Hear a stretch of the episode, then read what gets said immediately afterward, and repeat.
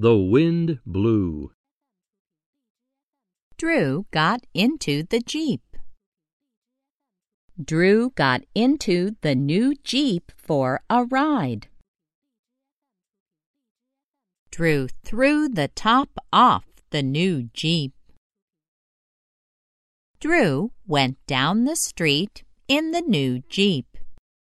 He went by a road crew. Drew went by a few goats. Drew went by a few goats chewing food.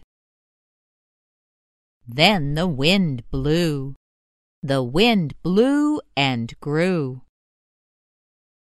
The wind blew and Drew's hat flew. The wind grew and Drew's glasses flew. The wind grew and Drew's scarf flew. Drew grew blue.